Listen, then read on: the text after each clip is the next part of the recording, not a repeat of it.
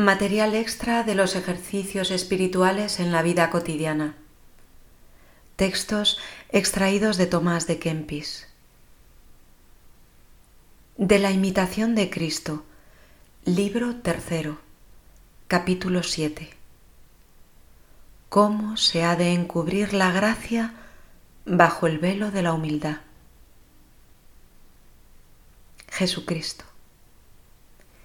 Hijo, te es más útil y más seguro encubrir la gracia de la devoción y no ensalzarte ni hablar mucho de ella, ni estimarla mucho, sino despreciarte a ti mismo y temer, porque se te ha dado sin merecerla. Piensa, cuando estés en gracia, cuán miserable y pobre sueles ser sin ella.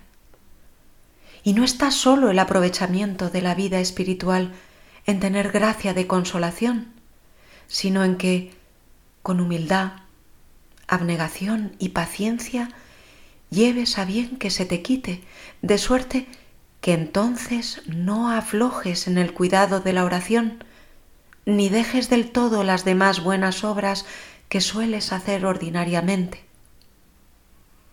Mas como mejor pudieres y entendieres, haz de buena gana cuando está en ti, sin que, por la sequedad o angustia del espíritu que sientes, te descuides del todo.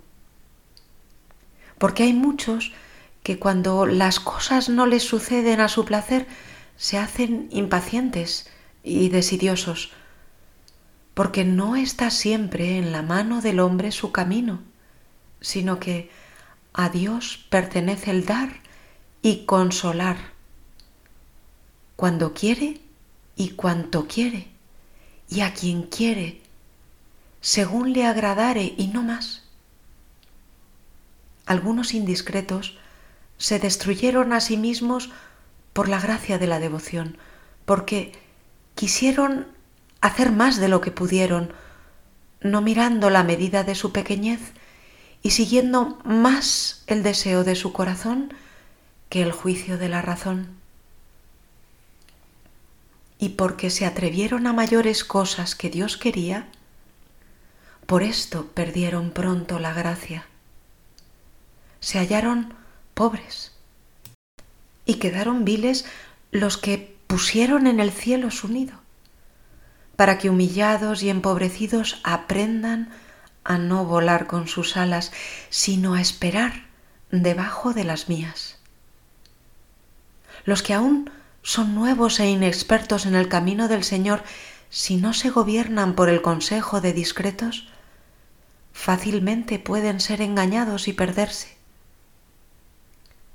Si quieren más seguir su parecer que creer a los ejercitados, les será peligroso el fin y si se niegan a ceder de su propio juicio, los que se tienen por sabios rara vez sufren con humildad que otro les dirija. Mejor es saber poco con humildad y poco entender que grandes tesoros de ciencia con vano contento. Más te vale tener poco que mucho con que te puedes ensoberbecer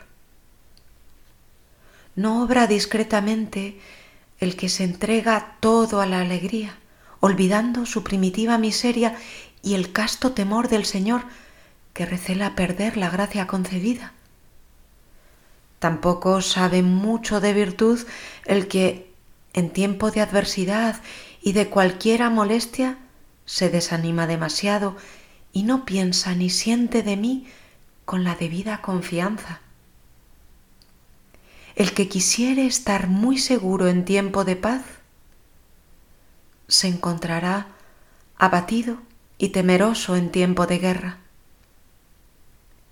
Si supieses permanecer siempre humilde y pequeño para contigo, y moderar y regir bien tu espíritu, no caerías tan presto en peligro ni pecado. Buen consejo es que pienses cuando estás con fervor de espíritu, lo que puede ocurrir con la ausencia de la luz. cuando esto acaeciere, piensa que otra vez puede volver la luz, que para tu seguridad y gloria mía te quité por algún tiempo. Más aprovecha muchas veces esta prueba que si tuvieses de continuo a tu voluntad las cosas que deseas.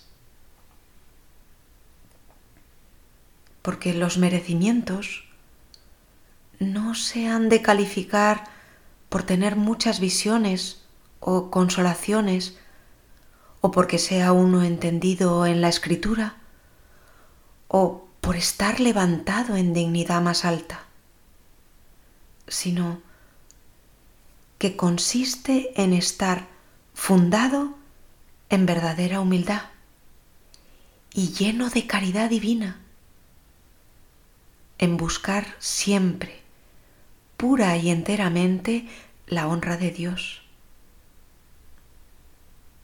en reputarse a sí mismo por nada y verdaderamente despreciarse y desear más ser abatido y despreciado que honrado de otros. Ave María y adelante.